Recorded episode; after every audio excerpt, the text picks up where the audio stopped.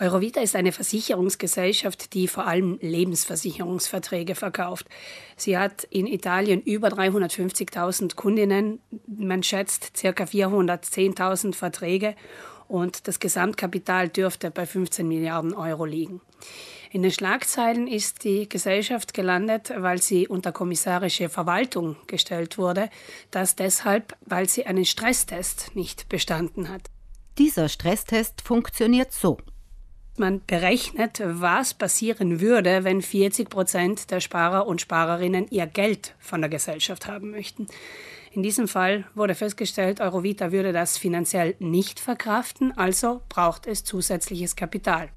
Dieses Kapital konnte Eurovita auf Anhieb nicht auftreiben, also wurde die Gesellschaft zunächst unter kommissarische Verwaltung gestellt. Das heißt wiederum für alle, die dort versichert sind, dass im Moment keine Rückkäufe von Lebensversicherungen möglich sind. Das heißt, ich komme nicht an mein Geld. Ausgenommen sind die Pensionsprodukte und jene Produkte, bei denen das Schadensereignis eintritt. Nur in diesen zwei Fällen gibt es Geld von Eurovita, alle anderen müssen warten.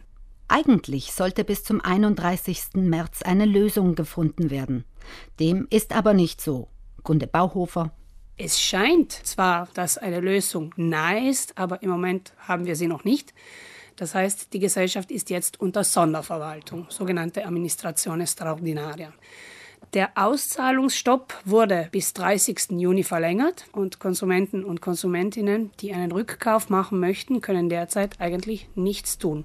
Außer abwarten, bis eine Lösung auf dem Tisch liegt. Kritik kommt von Seiten der Verbraucherzentrale, weil die Versicherungsgesellschaft ihre Kunden nicht ausreichend über das Geschehen und die möglichen Folgen informiert hat. Ja, wir kritisieren hier stark, dass die Kommunikation ziemlich intransparent war. Bis heute haben die Versicherten von der Gesellschaft keine direkte Nachricht erhalten.